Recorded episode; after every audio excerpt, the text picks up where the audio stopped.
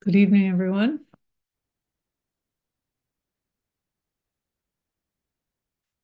Seems to be quite dark in several places there where you are.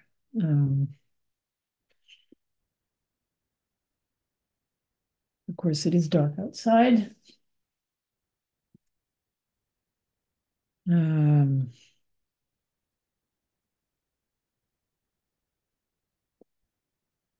and sometimes the world seems like a very dark place these days. And yet, within darkness, there is light. Uh,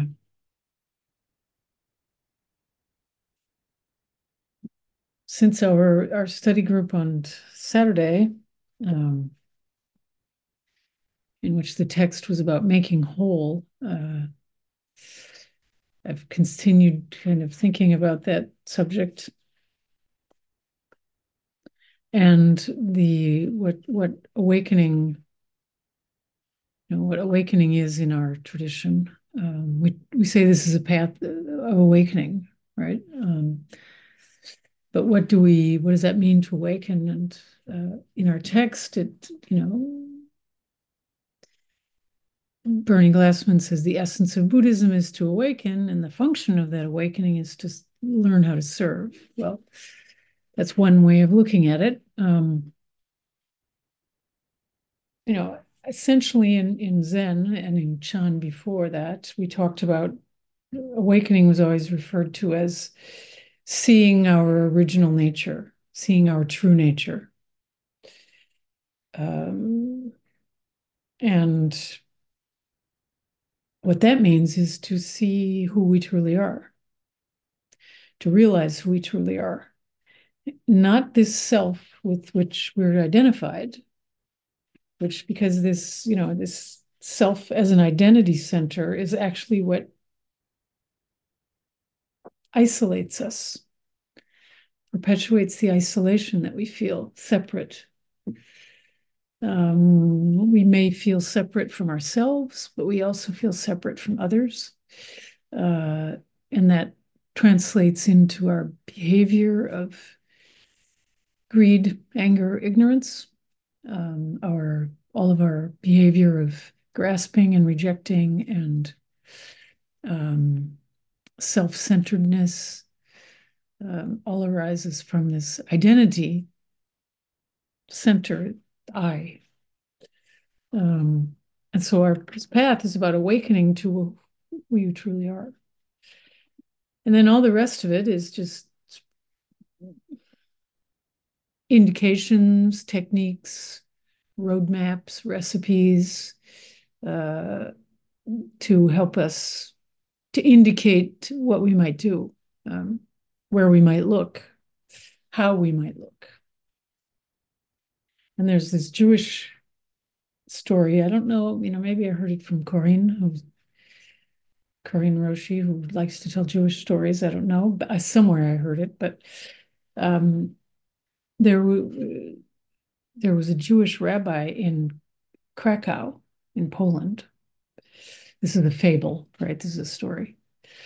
Who had a dream that there was a treasure for him hidden under a bridge in Prague.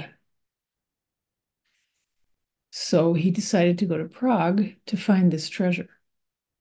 And Prague is far away from Krakow. Krakow's in Poland and Prague is in Czech Republic. Um, so he went to Prague.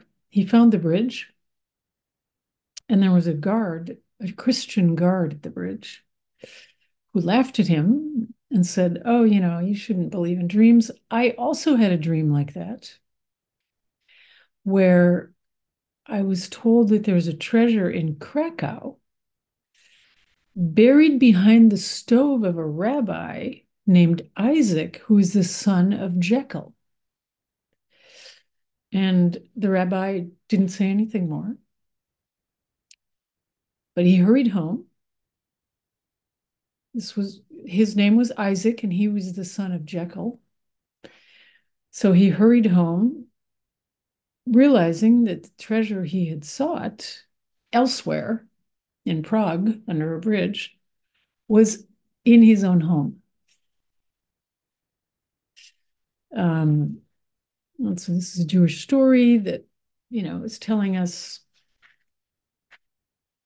the treasure we're looking for is right here.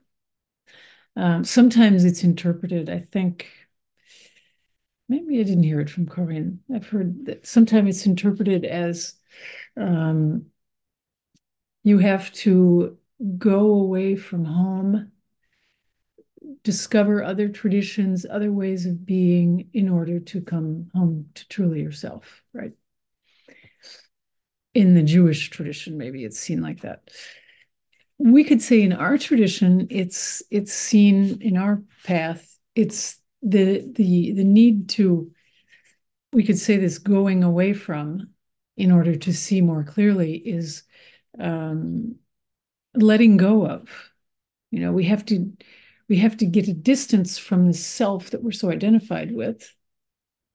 Let go of all of those identities all those ideas about who we think we are so go off to prague and look under a bridge um, instead of looking behind your stove um, in, in, in any case, we need to expand beyond this I that I'm identified with in order to identify to recognize who we truly are, who, to find that treasure, which is here right now. Um, and we can see this as, you know, maybe we need to expand beyond this fragment that we think we are, because in the text we were talking about on Saturday, there was, um, you know, s- stories too of, of like, um, the originally there was just divine light, and then um, God shattered that. This is another creation myth, but by creating the world, God shattered that divine light, and our work is to make it whole, to collect the fragments. We are each a fragment of that light, and to see that we are just a fragment of one, of the whole. Um, in order to do that, however, we have to take some distance from this idea of the fragment we think we are.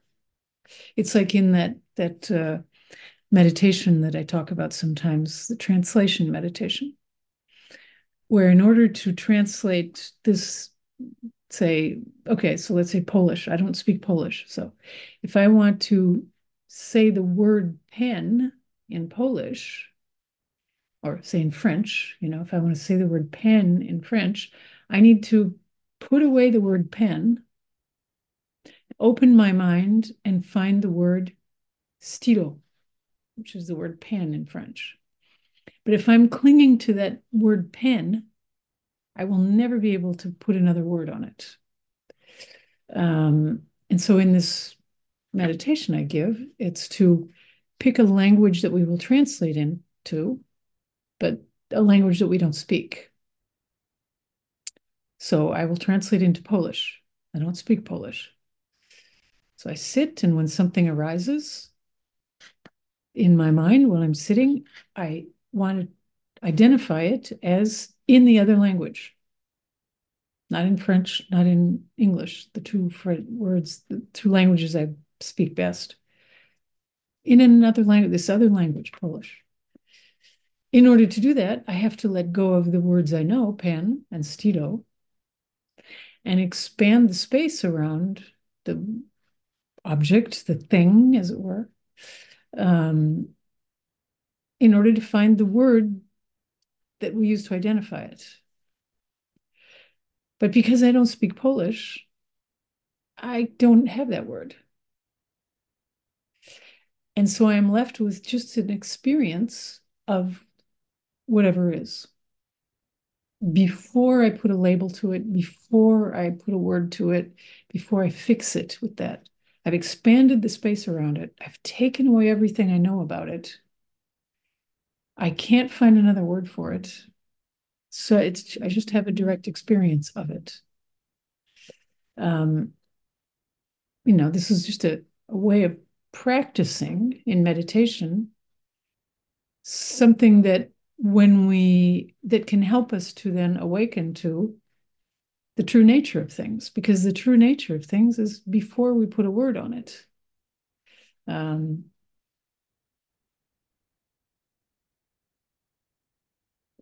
we have lots of words that you know we say this just this the 10,000 things god um,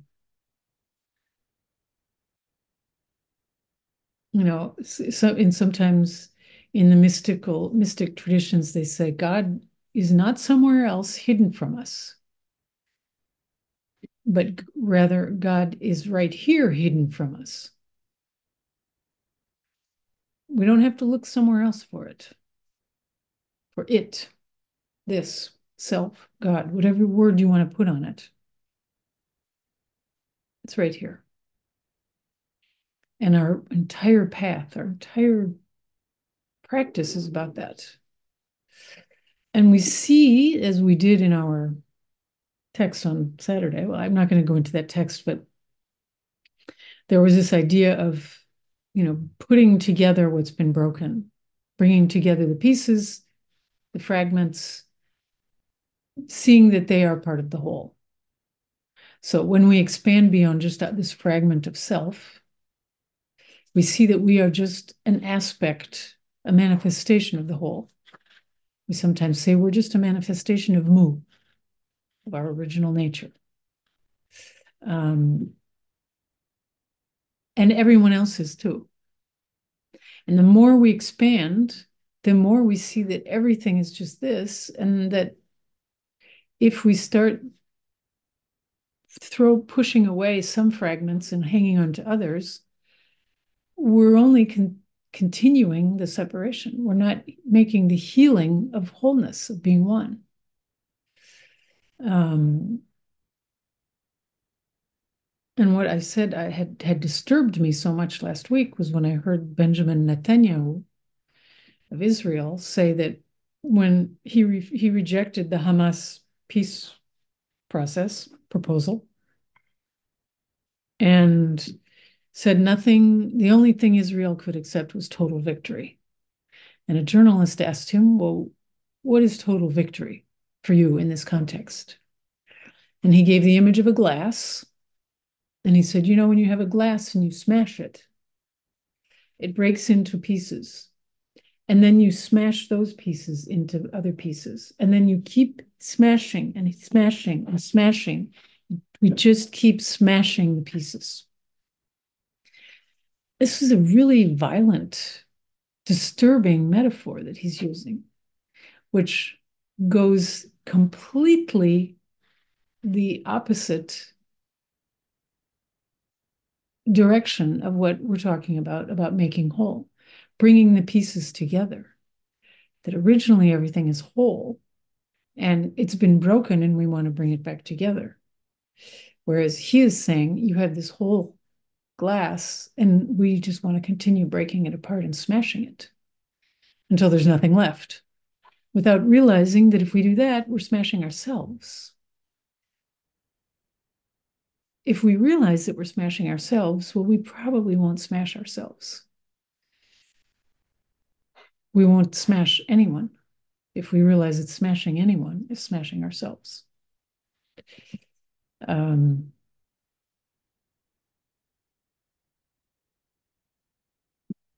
So our whole path is about that. And I, I like that Jewish story because that's really the story of our life. You know, we go off looking somewhere else. And in a sense, you know, it's true, we do need to do that, but not in the way we think we do. You know, we're always thinking, oh, well, I'll find it if I have a different job. I'll find it if I have more money. I'll find it if I have a better house, if I have a bigger car. I'll find it when I get a different job. Um, I'll find it when I, I have better friends. Um, or I'll find it when I finally go to India and visit the the famous Buddhist sites, or I'll find it when I go to Japan and visit the great temples.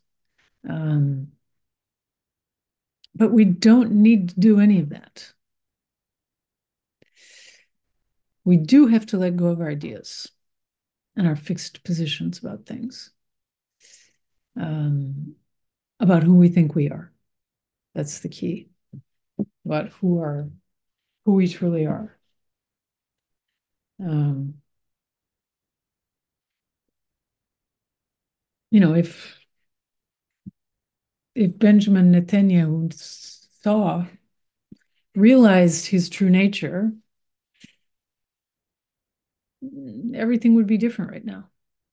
If each one of us realized our true nature, everything would be different. So, as we also saw in our text on Saturday, there is no unimportant event or action.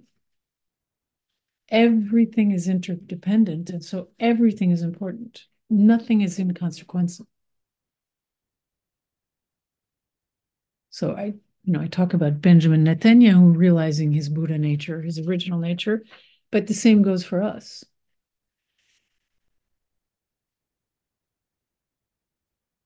Here and now, you know, um,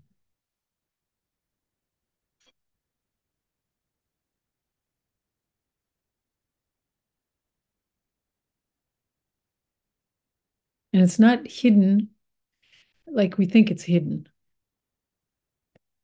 Um,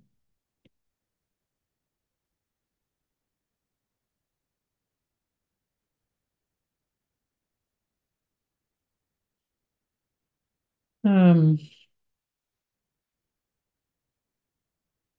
yeah, there's so many, you know, there's so many repercussions of this, of of not seeing it and and then of seeing it seeing who we truly are.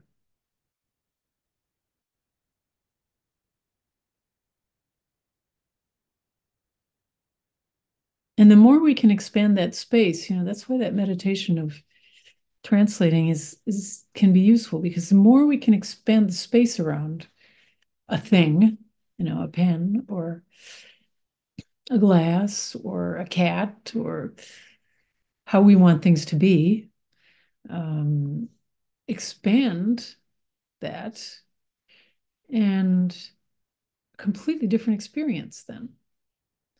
It's not so small, as it were, uh, if we're not attached to how we want it to be, you know.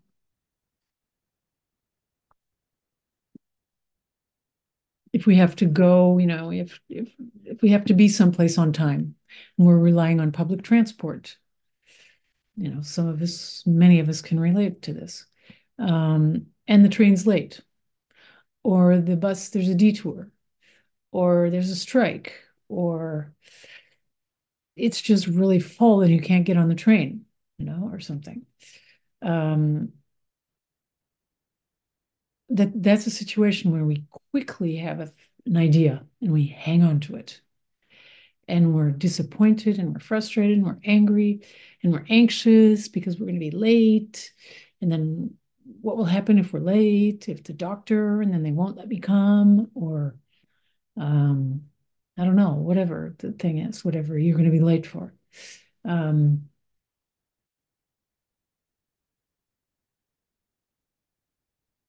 well, then what do you do? So there used to be, you know, I was in Zen retreats where when the bell rang, the period to start, the door closed and you could not come in. Um, so what did you do then? You know, well, the you just sat outside. You sat outside the Zendo door until the rang for kinhin, and then you couldn't go in during the slow kinhin. You could only go in during the fast kinhin. Um, this was a really good practice of being on time, but also on letting go if you're not on time. Of okay, this is this is how it is. I'll do it. And of course, there was you know the fear of the teacher's ire you know, um, if you were late and you didn't make it in time. And I'm talking about not so long ago, you know, maybe like 10 years ago in Dana, it was like that sometimes. Um, and I was a victim of that, a victim. It happened to me and Corinne and Sophie, actually, who was my assistant. And we had just lost track of time and we were late. And the door was closed. And Corinne and I thought, oh boy, Roshi's going to be so mad at us because we were, you know, teachers. We were sitting there with all the other teachers. And the thing is, the door, there was a space under the door. So everybody in the in the Zendo with a certain view could see our feet, had see, seen that we had arrived. Um, like, you know, probably 30 seconds after the door closed. It was not like 10, 20 minutes late. It was like 30 seconds, you know. Um, but we had no choice. So we just sat there for that 30 minutes or whatever it was. Let go of, you know, and, and it's true, Roshi. I mean, I, she wasn't really angry, but, you know, she was kind of like, come on, your teachers, get here on time, you know. Um, it's true. Uh, not only teachers, but everybody. So, in any case, this is just an idea of uh, an example of how we can let go of who we think we are and what we should be and what the situation is and um, expand space around it. You know, had we been doing that, we probably wouldn't have been late. I think we were, you know, like involved in some conversation and laughing and joking or so. I don't even know why we were late, but um,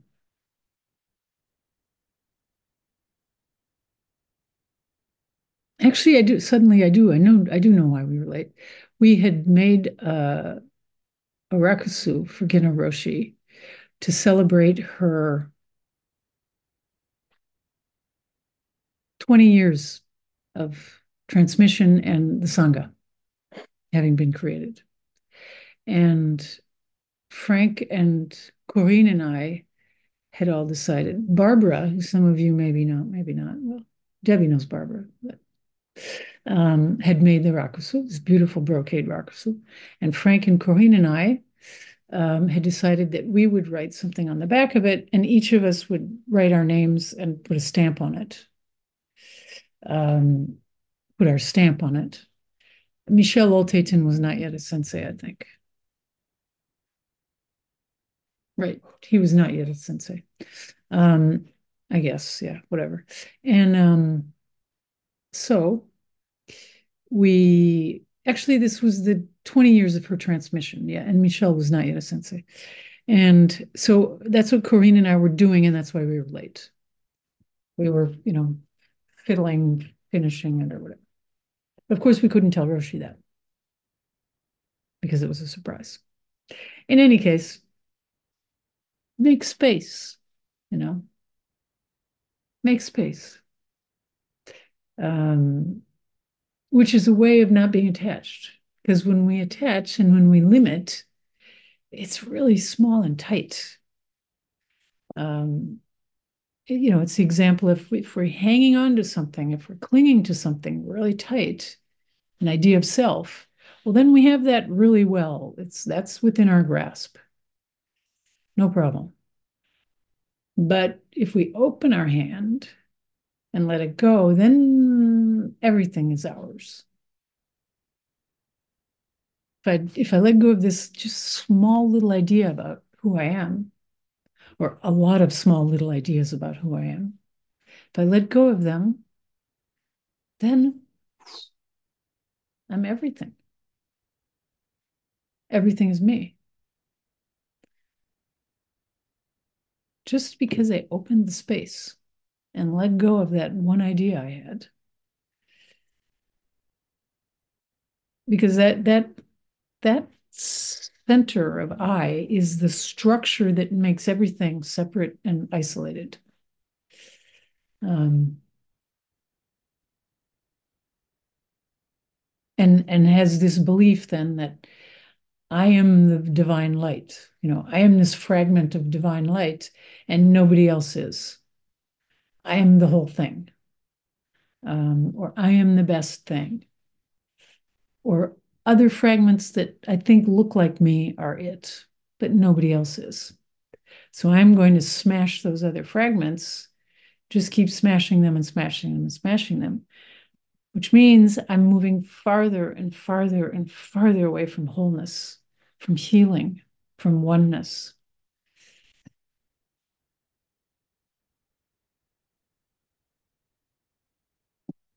And smashing myself, you know, actually.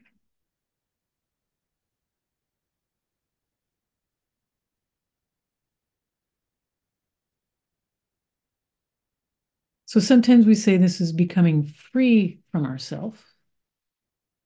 Um,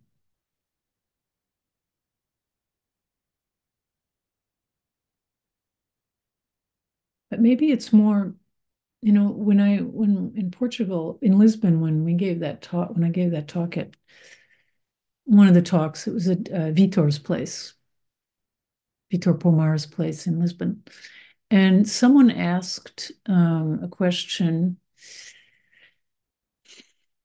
you know, saying that he had a lot of anxiety and trauma from his childhood. And he said, if I, you know, if I practice and I really do this and I sit and and all of that, will I be free from it? Will I be able to free myself from all of that anxiety? And in that phrasing, the way that it was phrased, I saw all the danger signs of um, somehow I will be different. Somehow um, everything will be magnificent, you know, I won't have to feel this anymore, whatever. And and so I said, you know, it's not it's not that you will be free from it. The practice doesn't make us free from things, it makes us free with them. So you, he, I said, you know, you might find that you will become free with that anxiety and that trauma. And therefore, it won't have at all the same effect on you.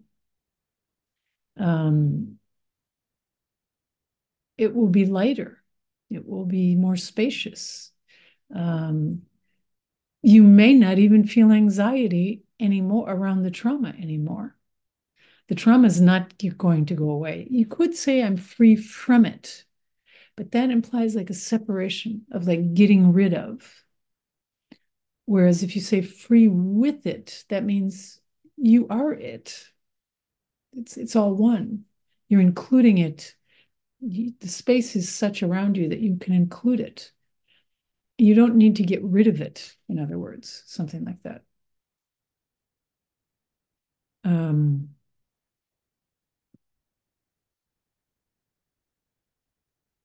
and that helps you to heal and because if we talk about healing the the wholeness of our of life and serving others and waking up to that interconnection and non-separation. Seeing that the fragments are we are all one.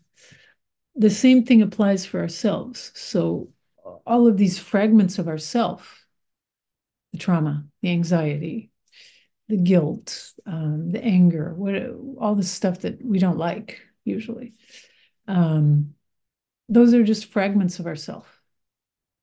And if we try to eliminate things we'll be missing pieces of that of who we truly are. You know our who we truly are is like a you know joyce james joyce said it was like we're a broken mirror that has been and we only truly see who we are when we put the pieces together. Even if there's cracks in it then we can see it better. Or or what's the thing um you know uh calçada is that what it is? Calçada? That uh, took me showed me the famous one of Amália Rodrigues. Um You know, those are like all these little bits put together to make a whole, to make a face, to make an, a picture, an image, you know. Um, in in this, what we're talking about in terms of ourselves is so all of these bits and pieces brought together are who we are. And all of those bits and pieces include all the bits and pieces of everybody else. It's not just the bits and pieces of who you think you are. So finding out who you truly are, seeing your original nature implies seeing all the bits and pieces of all the rest of it. Because it's this huge, vast, limitless, interdependent, interconnected um, mosaic um, beyond space and time. Uh, and you know, when we say it or this or God, that's it. It's right here, right now. In each bit and in the whole.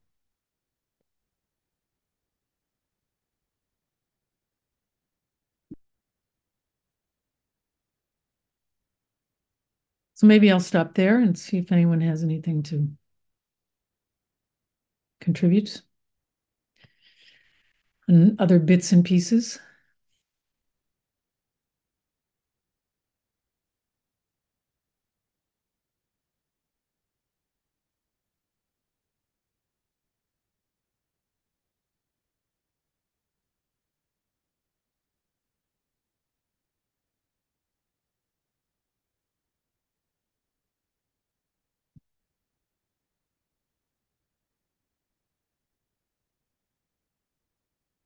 Everyone's Dharma names say this, what I've just said, you know. Um, so each, all of you who have a Dharma name, you, that's who you are.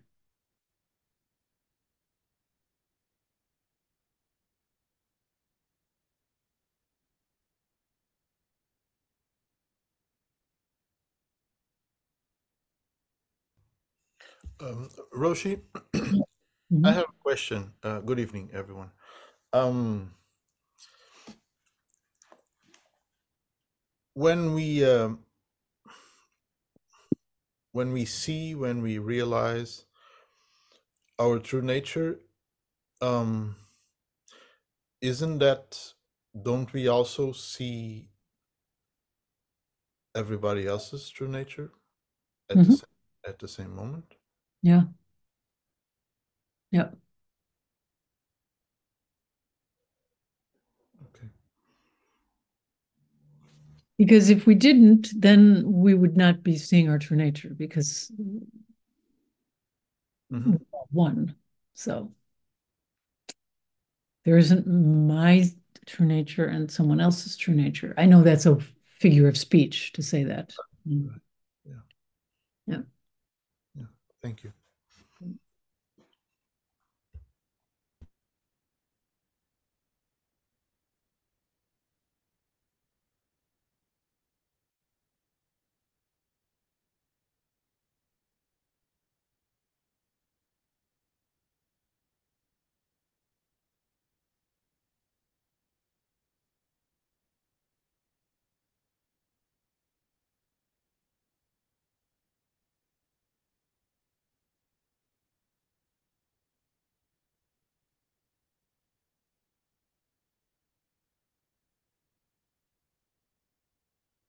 You know, I know for myself when before I started doing this practice, um, well, and what brought me eventually to it was, you know, I went through life, I thought everybody else knew. You know, I thought everybody else knew how to like be in groups and knew how to do stuff. And just, I just always had this feeling that everybody else knew and I didn't. Um, and it didn't, you know, I didn't like it wasn't like something, it was just kind of nagging, this kind of nagging thing. Everybody else knew what to do. And and I was very sociable and I had a lot of friends and I had a good job and you know it wasn't like I was sitting home alone all the time. But I just didn't feel like I knew. I, I just felt like everybody else always knew. Um, you know, you'd go to a party and people would be sitting there balancing their plate on their lap and chatting and laughing and having drinks. And I, I've always felt like, what? You know, it seemed like everybody else was in on something and I wasn't, you know. Um, and I didn't blame them. I just felt like I was didn't get it or something. Um, and that led me to my question was, well, I don't know who I am. Finally, led me to that question. Um, I, I don't know who I am, you know. So I think everybody else knows who they are and got gets it, but I didn't. So that's why I came to this. How that's how I ended up in this practice, you know, which I had no idea that that's what this practice was about, but it was, you know. So, um,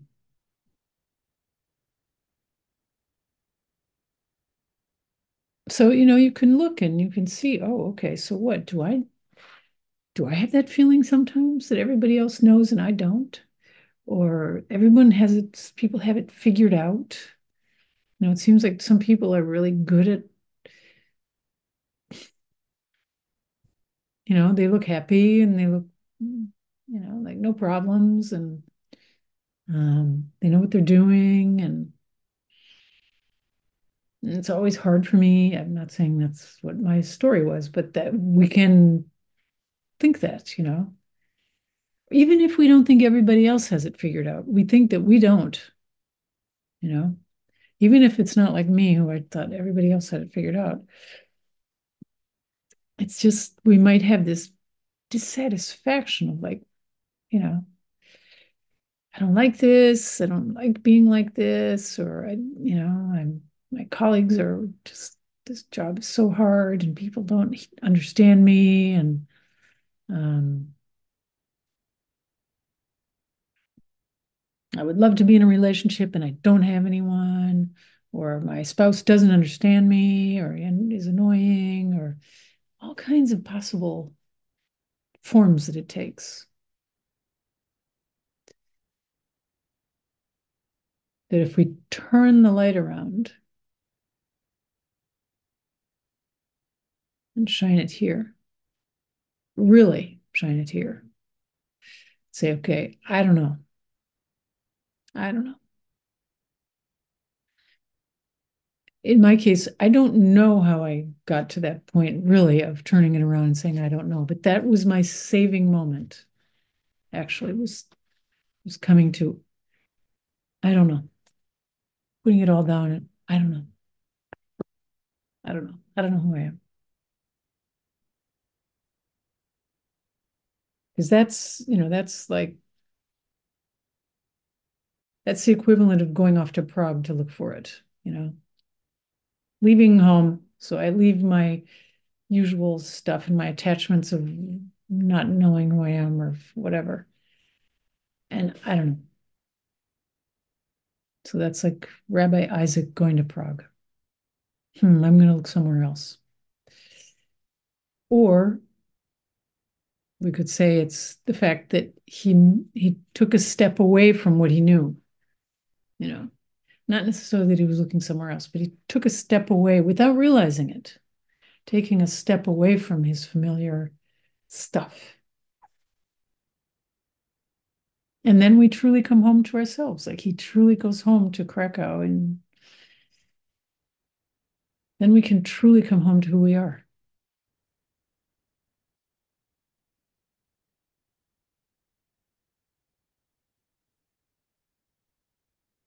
Lara. Hi, everyone. So I was hearing, listening to you, Amy, and uh, last week I turned 40. And uh, the day my birthday, everyone was asking, so how is it uh, to be 40 and what do you feel and how is, and I was really confused with that question because I was like, as you say, everyone thought that apparently I'm supposed to feel like 40 and have really deep thoughts about it. And and I, I haven't for me it was like is I being 39 I don't know. It was just a number. And so I'm okay with that not not knowing and um, not being able to feel anything special about being 40 or anything it's like okay so I don't know what I'm supposed to feel or say or whatever because I don't feel like uh, it's uh, anything special. but it was funny that everyone had expectations of I had maybe some thoughtful to say about oh I'm 40 and I, I just I haven't and I don't so. yeah good example and and then at the same time all those people who are asking they do have ideas about it and it's important to you know i remember when i turned 40 and something like that too and um, it's important to recognize that some people do feel bad about it do have hard time with it do have you know are really caught identified with what that means and to to not not overlook that you know even though that's not how we feel. And um and maybe that helps us too to then see more clearly why we don't feel that way why we don't feel that we do feel it's just a number or something and to acknowledge that other people it's not just a number for some people And it always seems it's those round numbers, so like 30, 40, 50. Those are the numbers that everyone is like, ooh. But as you say, the day before you were just 39, you know? Just another number.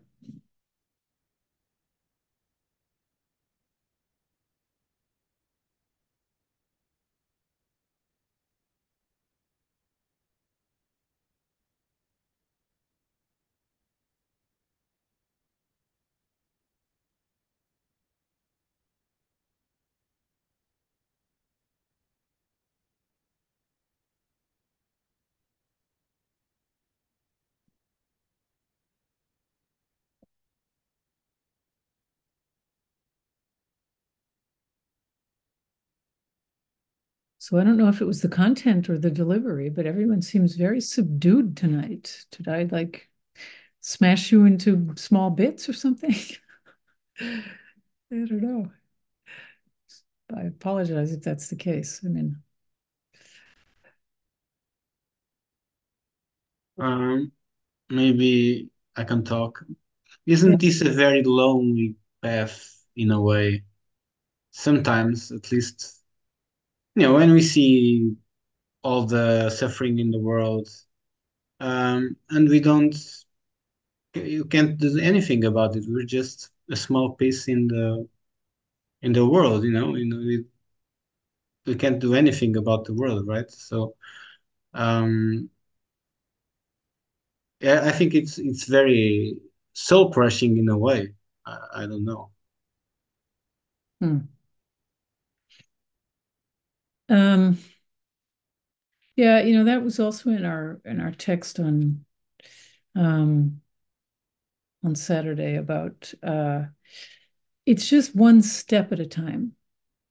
Um that if we're not attached to okay, we have to save the world, you know, if we can let go of that idea, um, then we're not despairing or overwhelmed because then it means, you know, yesterday I went to the theater and they had this box. They, they made this appeal at the beginning of the play saying, you know, we have this box there and we're trying to help the people in Ukraine and um, we want to buy drones for them that will help them to uh, eliminate the mines that kill people. So we're not trying to fund weapons but we're using these, trying to help them buy these drones that will help them demine because apparently it's just full of Ukraine's full of mines now that they've just been thrown randomly around.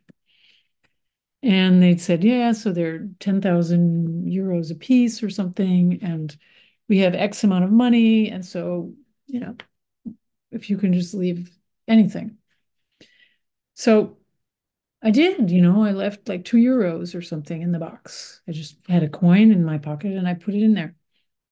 That will not buy a drone, that two euro coin. But that two euro coin, another two euro coin, another two euro coin buys drones. The drones will not end the war. However, they will save lives of people who didn't step on those drone, those mines. Um,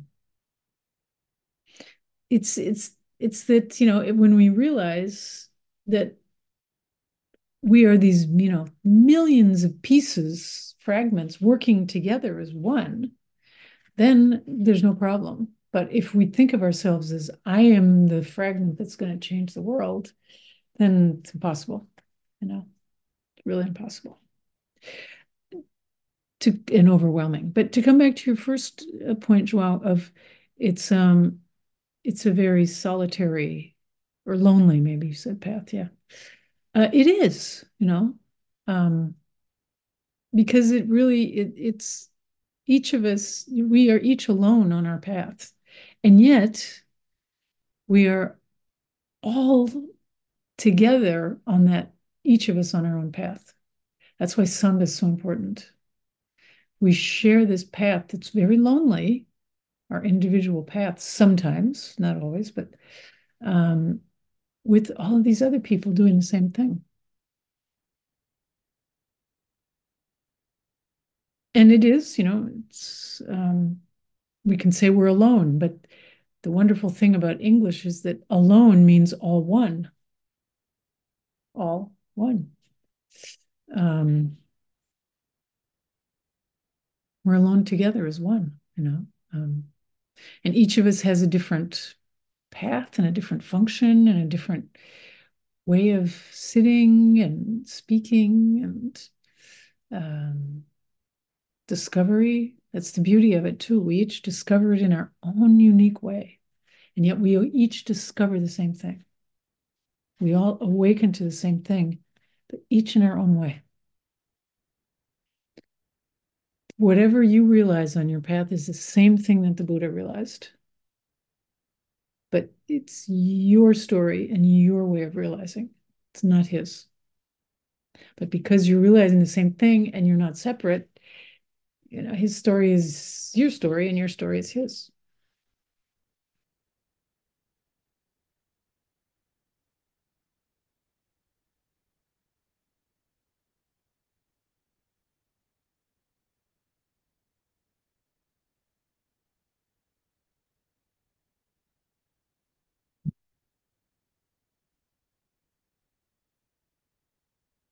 Does anyone else who was there on Saturday remember something that we said about the text that might that throws light onto this? Does anyone remember?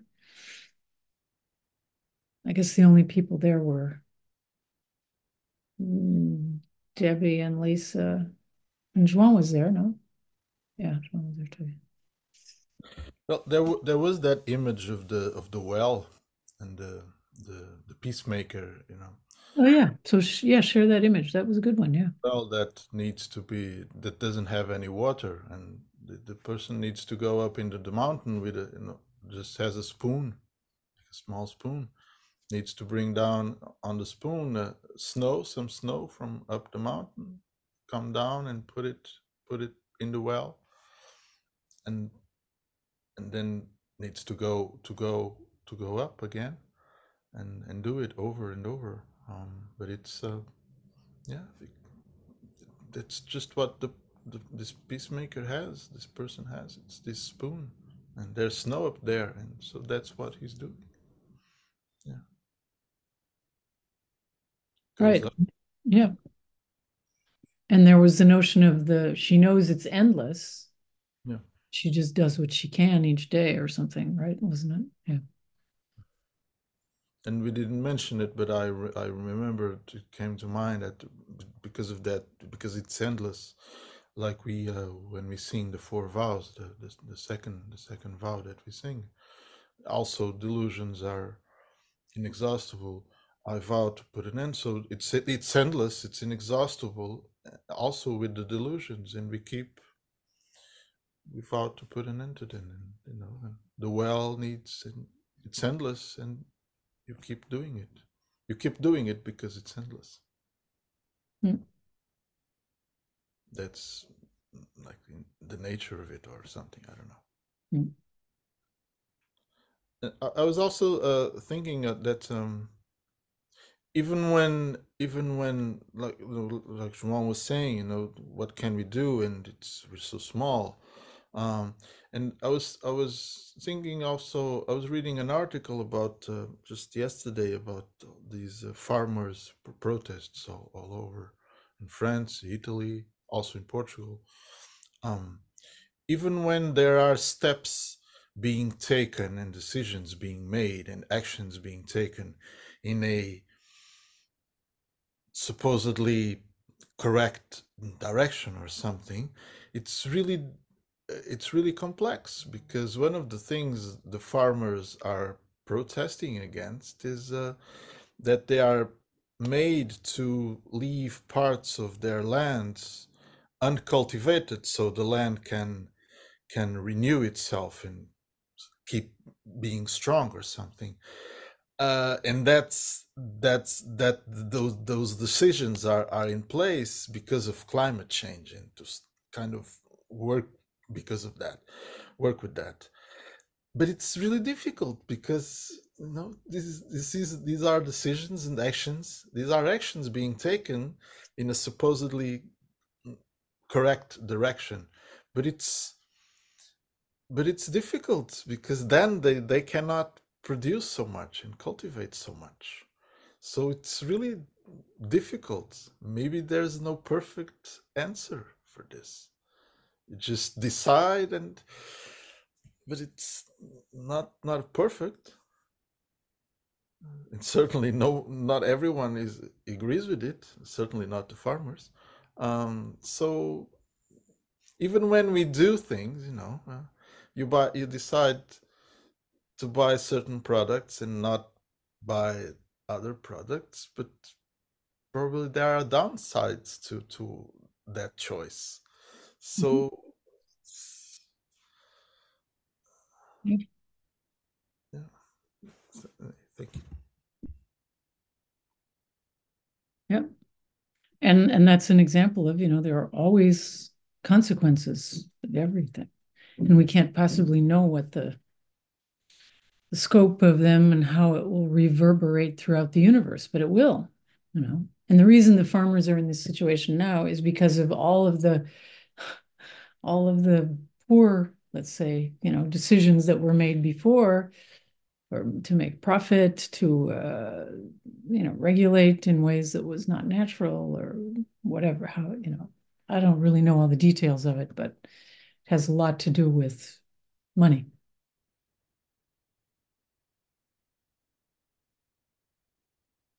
And if we just come back to this moment and who we are right here and now, that's the best thing we can do. Whether for the farmers, whether for our neighbors, whether for our cat,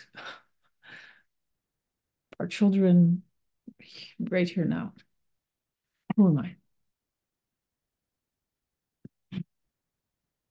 And we are about out of time.